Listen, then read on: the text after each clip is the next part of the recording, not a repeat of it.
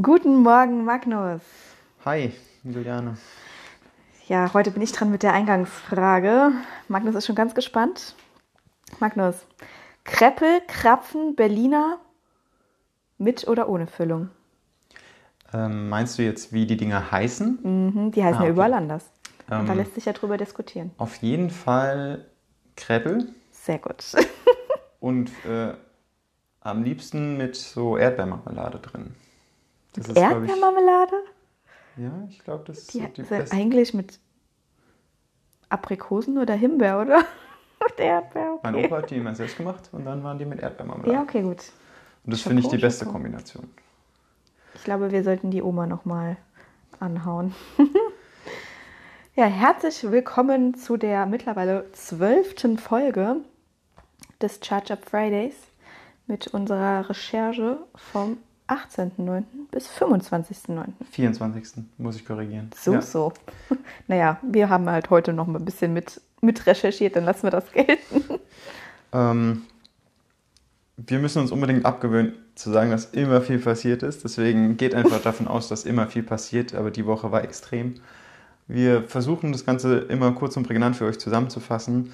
Wenn es bei der einen oder anderen News zu kurz ist, müsst ihr da einfach selber nochmal in die Recherche gehen und euch Artikel dazu raussuchen, weil man einfach nicht alle Punkte davon in so kurzer Zeit ähm, erfassen kann. Wir wünschen euch viel Spaß beim Zuhören. So, let's get it started. Number one. CO2-Pool. Volkswagen tut sich mit SAIC und Ford zusammen. Der chinesische Autokonzern SAIC ähm, beinhaltet die Marken MG Motor und SAIC Motors Europe und ähm, ist damit jetzt dem VW-Konzern der EU beigetreten.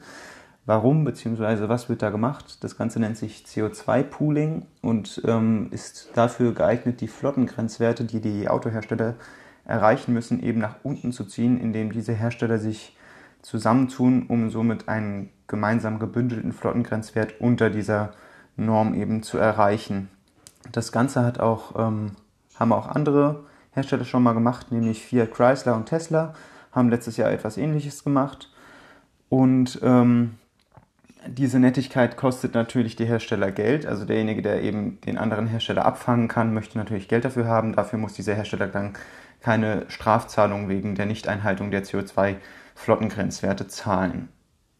Grundsätzlich muss man sagen, dass VW eigentlich jetzt mit den neuen Modellen relativ gut gewappnet ist, aber wen es mehr oder genauer interessiert, der kann sich gern mal von Next Move, ähm, das, äh, das Video verlinke ich euch, das gibt es auf YouTube, ähm, angucken, wie denn genau, wie viel Strafe Next Move ab einem gewissen Zeitpunkt zahlen müsste für einen normalen Golf und wie viele Elektroautos sie verkaufen müssen, damit sie eben keine Strafe zahlen müssen und der Flottengrenzwert unter diesem Normwert ist. Ähm, Zusätzlich hat VW geplant, die CO2-intensive Marke Bugatti an den kroatischen E-Auto-Hersteller Rimac, der für die Luxusfahrzeuge bekannt ist, ähm, zu verkaufen. Und an Rimac hat man zusätzlich auch die Anteile von 15,5 auf 49 Prozent erhöht und wir hoffen, dass da vielleicht irgendwann ein Sportwagen aus dem Hause VW auch noch kommen wird. Wir kommen zur zweiten Neuigkeit und zwar betrifft die die neue Automarke von Volvo, nämlich Polestar. Und zwar wird The Mobility House Partner für das Heimladeangebot. Das Ganze ist neben der Plug-Surfing-Partnerschaft, äh, die das Roaming für die äh, Polestar-Fahrzeuge abdeckt, ähm, die zweite Partnerschaft, die jetzt hinzukommt äh, und den Erwerb der heimischen Ladestation ähm, extrem erleichtert. Das Ganze funktioniert so, nach dem Fahrzeugkauf kann bei The Mobility House die passende Ladeinfrastruktur erworben werden. Das Ganze mit einem sogenannten Gutscheincode, die, ähm, also den es beim Fahrzeugkauf zu erwerben gibt. Und äh, neben reinen Produkten bieten die ebenfalls Beratungsleistungen, einen Homecheck und Installationsangebote an. So, next. Lee-Cycle nimmt US-Recyclinganlage 2022 in Betrieb. Das ist eine kanadische Recyclingfirma und ähm, diese Details zur Anlage betreffen die Recyclinganlage e- eben in den USA. Angedacht ist eine Recycling von ca. 120.000 Fahrzeugbatterien jährlich und dafür ist eine Investition von 175 Millionen Euro geplant. Der Baubeginn soll 2021 sein und der geplante Abschluss 2022. Der Fokus liegt dabei auf der Rückgewinnung der schwarzen Masse. Das ist so ein Begriff aus der Branche. Das Ganze betrifft quasi die ähm, Edel, die, nicht die Edelmetalle, die seltenen Erden, Kobalt, Nickel und Lithium. Und ähm, nach eigenen Angaben erreicht man eine Recyclingquote von über 80 Prozent. Laut meinem Wissensstand wäre das extrem gut, wenn man das so schaffen kann. Ähm, ich frage mich dann, wie viel Energie aufgewendet werden muss, um diese Recyclingquote zu erreichen. Aber dennoch finde ich es gut, dass man so viele Materialien rückgewinnen kann. Ähm, genau, erreicht wird so eine hohe Recyclingquote laut eigenen Angaben durch eine Kombination mechanischer und hydrochemischer Methoden. Die nächste Neuigkeit ist folgende, und zwar hat der Deutsche Bundestag die Kfz-Steuerbefreiung für reine Elektrofahrzeuge bis 2030 verlängert. Und darum geht es um die zehnjährige Steuerbefreiung für rein elektrische Elektrofahrzeuge. Das heißt, Hybride sind ausgenommen. Und ähm, der einzige Clou an der Sache ist, dass die Fahrzeuge bis Ende 2025 zugelassen werden müssen dann aber auch eben keine zehn Jahre mehr bekommen, sondern nur fünf Jahre, da ähm, das Ganze befristet ist bis zum 31.12.2030. So, dann haben wir noch News von Nikola und zwar tritt der Nikola-Chef Trevor Milton zurück. Ähm, letzte Woche haben wir schon ein bisschen über Nikola berichtet, dass es da diese schweren Anschuldigungen aufgrund dieser ähm, Aufdeckung von dem Börsenhändler gab. Und bisher konnte Nikola diese Anschuldigung nicht widerlegen oder nicht wirklich widerlegen. Und jetzt ist auch der CEO zurückgetreten, was ein bisschen mehr noch darauf hinweist, dass das Ganze wohl doch eher nur Fake und Lügen ist. Und ähm, der Ex-GM-Manager Stephen Kursky wird der neue CEO von Nikola, wobei wir uns da ein bisschen fragen, was jetzt in dem Laden überhaupt noch zu holen ist. Und GM ist da ja mit eingestiegen, aber wer weiß, ob sie den Namen jetzt überhaupt noch kaufen wollen, wenn da so ein bisschen. Der holt ähm, jetzt die Kuh vom Eis. Weiß, wenn es noch geht, wenn es, wenn sie nicht schon eingebrochen ist. So, next. Erzähl uns doch mal etwas vom Battery Day von Tesla. Der wurde von verschiedenen Medien und Experten verschieden aufgenommen. Die einen sagen, Tesla hat nicht geliefert und die Erwartungen wurden nicht erfüllt, weil kein neues fertiges Endprodukt eben vorgestellt wurde und die anderen, gerade von Expertenseite kommt, dass das Ganze eher ein Quantensprung ist, was die Produktion und die, ähm, gerade die Massenproduktion und Skalierung von Batteriezellen angeht. Um das Ganze kurz und knapp zusammenzufassen, wir werden jetzt nicht auf einzelne Prozentzahlen eingehen. Ähm, Tesla hat anfangs vorgestellt, wie eben die Quartalszahlen sind und was man bisher erreicht hat und dass man eben im Vergleich zu anderen Automobilherstellern positive Absatzzahlen erreichen konnte.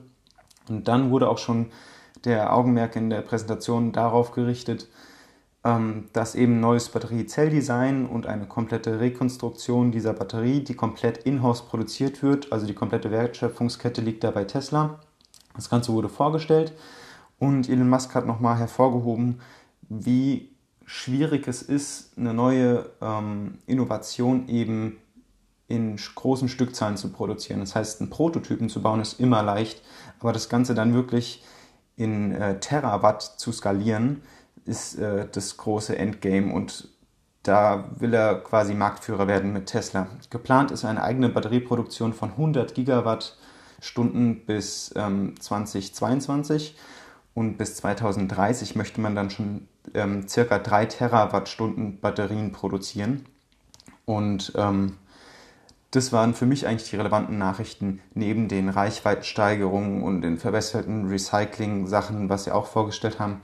Zusätzlich hat er noch in einem Nebensatz erwähnt, dass wenn diese Batterieproduktion eben in Massen anlauf, anlaufen wird durch die neue Fertigungstechnik, die Batteriepreise massiv sinken werden und auch ein Tesla für ca. 25.000 Dollar zu erwarten ist, den wir dann vielleicht in einer Vorstellung in drei Jahren ähm, sehen werden. Dann hat er zusätzlich noch vorgestellt, dass eben ein Modellupdate des Model S ähm, kommen wird, nämlich das Model S Plate.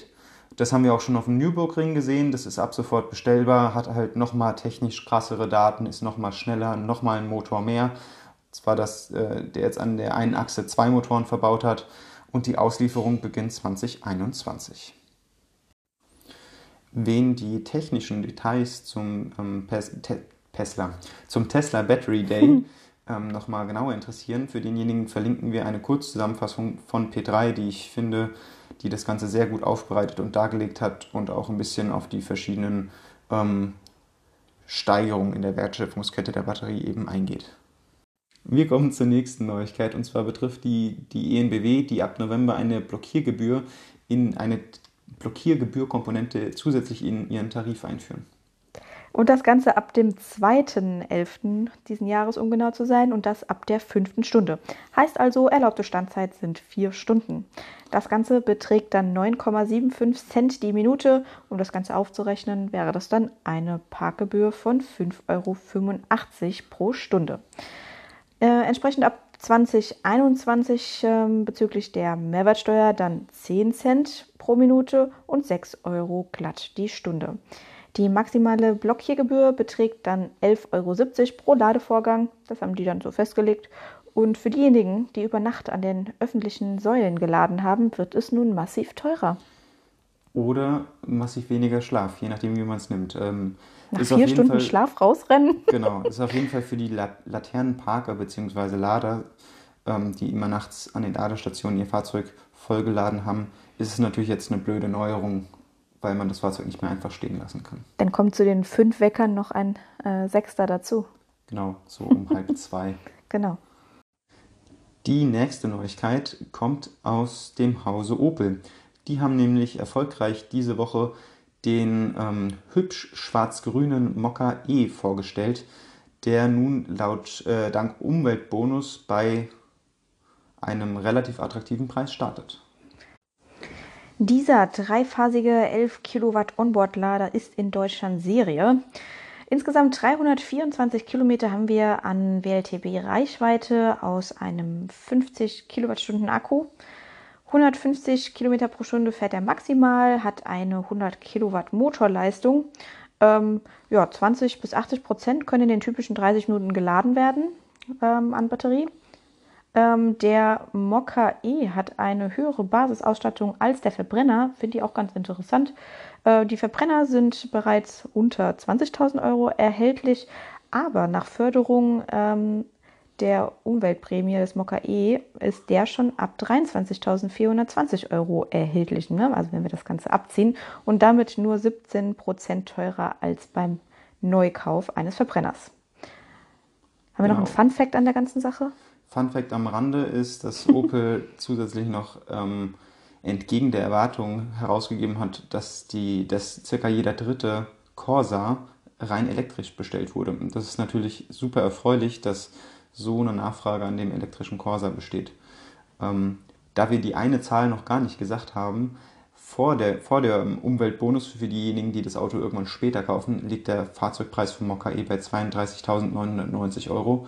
Und das würde wiederum sich ganz so vergleichbar oder wäre ungefähr vergleichbar mit einer sehr gut ausgestatteten Verbrennervariante von dem Fahrzeug, wohingegen der Mokka E mit dem Preis nur in der Basisvariante zur Verfügung steht.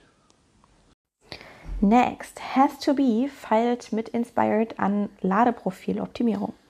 Und zwar ist Inspired ein digitaler Stromhandelsdienstleister aus Wien und die haben sich mittels ähm, KI auf den Kauf und Verkauf von Strom spezialisiert, sodass die Preise eben für Kunden optimal und äh, am günstigsten sind. Und ähm, Ziel der Kooperation ist, das Lademanagement an den Standorten von Has-to-Be-Kunden zu verbessern. Und dabei geht es natürlich um eine energiewirtschaftliche Optimierung des Lademanagements, bei dem auch eventuell dann eben günstigere Strompreise für die Kunden dabei rausspringen. Das Ganze zielt auch darauf ab, die typische Netzlast ähm, eben zu senken, sodass Fahrzeuge genau dann geladen werden sollen, wenn eben überschüssige erneuerbare Energie im Netz zur Verfügung steht. Und ähm, oftmals bietet sich das dann genau tagsüber an, wenn eben schön Solarenergie und Windenergie erzeugt werden. Ähm, Has2Be selbst verwaltet mittlerweile mehr als 25.000 Ladepunkte in Österreich und laut eigener Angaben könnte durch solch ein KI-gesteuertes Lademanagement durch diese 6500 täglichen Ladevorgänge an diesen ähm, Stationen circa eine Einsparung von 40 Prozent erreicht werden. Also ich gehe davon aus, dass da die Kosteneinsparungen gemeint sind. Der Kunde wird ähm, zusätzlich in einem zukünftigen Modell ähm, nach den Rahmenbedingungen der Ladung gefragt werden. Und zwar ist dann geplant, dass der Kunde gefragt wird, vielleicht irgendwie in einem App-Modell, das wurde noch nicht genau gesagt, ähm, wann er wie viel Akkustand denn wieder benötigt oder wie viel Reichweite benötigt, um wieder weiterzufahren. Und das Ganze gibt natürlich dem Lademanagement nochmal mehr Spielraum, das Ganze per KI aufeinander abzustimmen, sodass die Fahrzeugbatterien zum richtigen oder optimalen Zeitpunkt beladen werden und trotzdem das Netz optimal entlastet werden kann. Ich klaue mir eben deinen Übergang zur nächsten News. Next. Wow. Und zwar fertigt BMW in Leipzig ab 2021 Batteriemodule in Großserie. Da, ja, dafür hat BMW ähm, eine Investition von mehr als 100 Millionen ähm, Euro getätigt. Und das Ganze soll dann ein standardisierter Prozess werden, da verschiedene Varianten von Modulen vom selben Band laufen.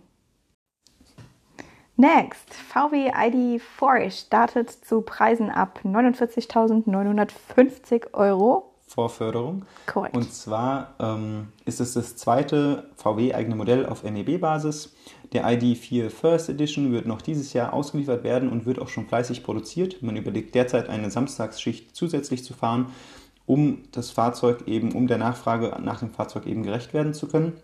Im ID4 ist ein 77 Kilowattstunden Akku verbaut und die Ladeleistung der First Edition beträgt 125 Kilowatt. Je nach Batterie- und Motorisierungsauswahl sind für das Modell zwischen 360 und 520 Kilometer Reichweite nach WLTP-Zyklus möglich. Jedoch ist bisher nur die First Edition mit dem 77 Kilowattstunden Akku bestellbar. Next, ähm, Hubject und Ubitricity kooperieren für Roaming-Lösungen in UK. Und zwar betrifft es alle Ladepunkte von Ubitricity. Diese werden nämlich im Laufe der nächsten Zeit über Hubject in das europäische E-Roaming von Hubject eingebunden. Und zwar betrifft das ganze Europa und nicht die EU. Deswegen ähm, ist das Ganze auch weiterhin so möglich. Und die 2200 Ladepunkte, die es bereits in Großbritannien schon gibt, werden eben jetzt in der nächsten Zeit integriert werden. Und der Plan ist, dass das Ganze bis Ende 2020 abgeschlossen ist. Neue Ladepunkte, die von Ubitricity errichtet werden, sind direkt ins Roaming mit eingebunden. Zum Freischalten wird der Kunde ein Standard-Ladekabel und ein Smartphone benötigen. Die nächste Neuigkeit betrifft den US-Bundesstaat Kalifornien. Und zwar wurde dort ähm, ein Dekret beschlossen, um ein Verbrennerverbot für das Jahr 2035 erlassen zu können. Ja, Hintergrund da ist, dass der Verkehrssektor angeblich für 50 Prozent der CO2-Emissionen verantwortlich ist. Und ähm, auf Basis dieses Dekrets können nun Vorschriften für ein Verbot von Neufahrzeugen mit herkömmlichen Verbrennungsmotoren erlassen werden. Ähm, das Ganze soll auch den Lademarkt etwas ankurbeln, äh, da somit automatisch neue Elektroautos in den Markt eingeschleust werden. Ähm, Kalifornien schreibt der Autoindustrie ähm, bereits seit längerem eine Quote für Elektrofahrzeugen vor. Und auch im Nutzfahrzeugbereich wurden Ziele gesetzt. Und zwar das Ende des Verbrenners ist hier für 2045 festgesetzt. Für den öffentlichen Nahverkehr dürfen bereits ab 2029 nur noch vollelektrische Busse neu angeschafft werden.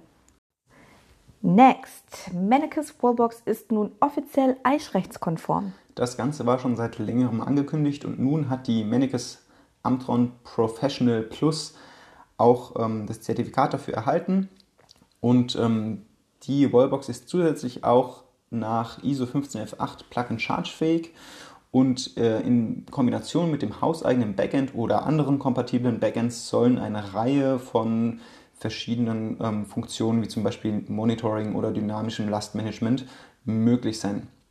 Kunden haben dann die Möglichkeit, die, diese Eichrechtsgenauigkeit per Safe-Transparenzsoftware ähm, zu verifizieren und so ihre Ladungen zu überprüfen. Next, und zwar geht ChargePoint an die US-Börse. Und somit haben wir auch die Börse wieder inkludiert. Äh, der Börsengang wird durch eine Fusion mit der Investmentfirma Switchback Energy Acquisition stattfinden und aus neuen Einnahmen vom Börsengang soll ein weiteres Wachstum finanziert werden. Es sollen aber auch durch die, neuen, äh, durch die neue Finanzierung Schulden beglichen werden. Die Börse wird die New York Stock Exchange Ähm, und das Ganze wird gehandelt unter dem Kürzel SBE, Switchback Energy. Ähm, und die Zustimmung der Aktionäre und der Börsenaufsicht steht allerdings noch aus und das Ganze wird aber bis zum Jahresende erwartet. Wir drücken die Daumen. Now, last but not least, Basel schreibt E-Busse aus bzw. die Beschaffung in zwei Etappen. Dabei geht es um eine Umstellung der gesamten, Elektri äh, der gesamten Busflotte auf elektrische Busse bzw. elektrische Antriebe bis 2027. Ähm, die erste Ausschreibung betrifft den Austausch von 62 dieser Fahrzeuge und insgesamt sind 126 Busse auszutauschen. Die geplante Inbetriebnahme dieser neuen 62 Busse ist dann das Jahr 2022 und die zweite Etappe betrifft dann eben die 64 restlichen Busse. Die Gesamtinvestition betrifft 360 Millionen Euro. Dafür sind 136 Millionen Euro für die Busse eingeplant und der Rest für die Infrastruktur bzw. die Depotladelösung. Bis die Infrastruktur komplett fertig gebaut ist, wird es zwei provisorische Depotladelösungen für die Busse geben. Das war's auch schon. Wir hoffen, dass äh, Simon uns Kreppel mit ins Büro bringt. Wenn er aus Berlin zurückkommt, wie heißen sie dann? Tja, dann heißen nee, Berliner? Pfannkuchen heißen die dann. Nee, die Berliner nennen die nee. nicht Berliner, die nennen die Pfannkuchen. Ja, stimmt. Lieber Simon, wir denken an dich und du hoffentlich an uns. Ähm, wir verabschieden uns und euch, euch? ins Wochenende und äh, freuen uns auf Kreppel und auch aufs Wochenende. Und wir hoffen, dass wir euch die News so kurz und prägnant wie möglich aufbereiten konnten. Wenn euch was interessiert, lest einfach in den Verlinkungen nochmal genauer nach bei dem einen oder anderen Artikel. Und ähm, ja, schönes Wochenende. Schönes Wochenende. Tschüss. Tschüss.